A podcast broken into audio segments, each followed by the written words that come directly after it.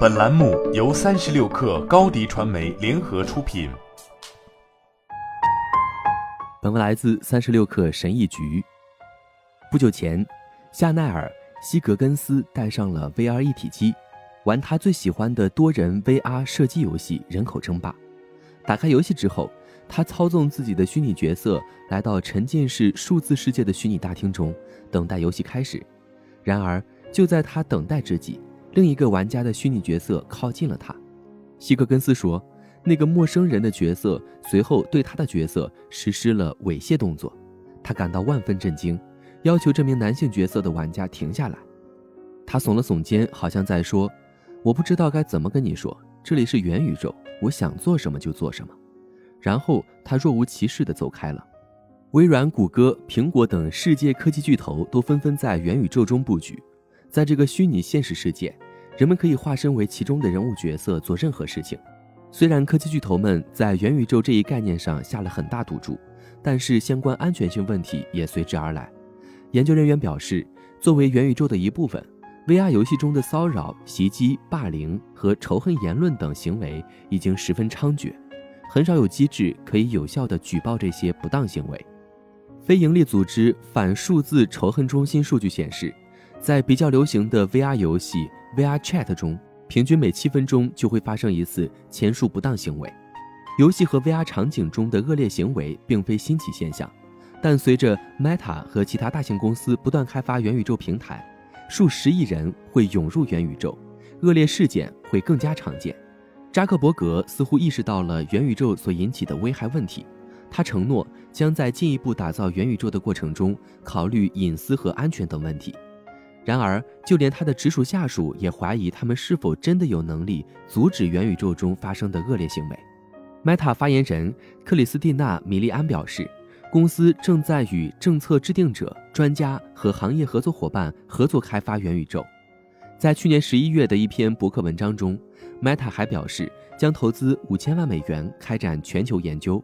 以更加负责任的态度去开发其产品。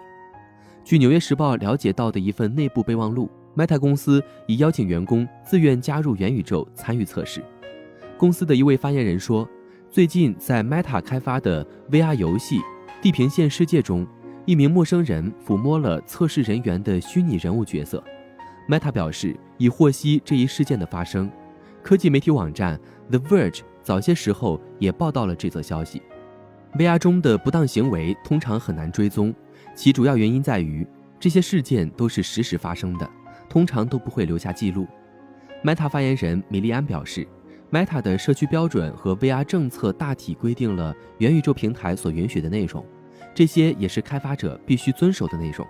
西格根斯说，在人口争霸游戏中遭受骚扰后，他加入了一个为专门女性提供帮助的虚拟小组。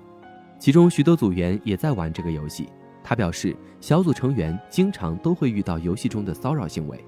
该小组的另一名成员，亚利桑那州图森市48岁的马里德拉齐亚说：“他在人口争霸游戏中看到骚扰和袭击的频率大概为每周两到三次，有时甚至更多。”德拉齐亚说：“人口争霸游戏公司的工作人员已经回应了他的举报，他们也似乎对提高游戏的安全性非常感兴趣。”他说：“尽管会受到骚扰，他还是在这个虚拟世界中找到了一群朋友，他们经常在一起玩游戏，也很享受这些互动过程。”去年七月，德拉齐亚穿着一款触觉背心进入人口争霸游戏，这款背心能通过嗡嗡声和震动传递感觉。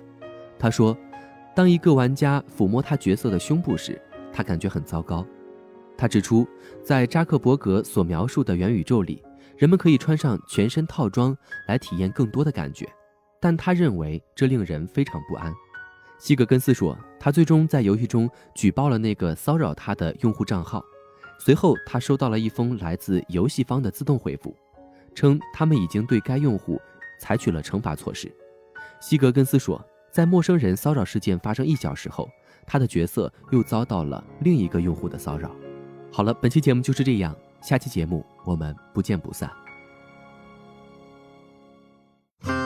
热烈祝贺高迪传媒和 Top One 突破润滑油再度达成新媒体整合营销全案合作。共启汽车后市场数字营销新征程。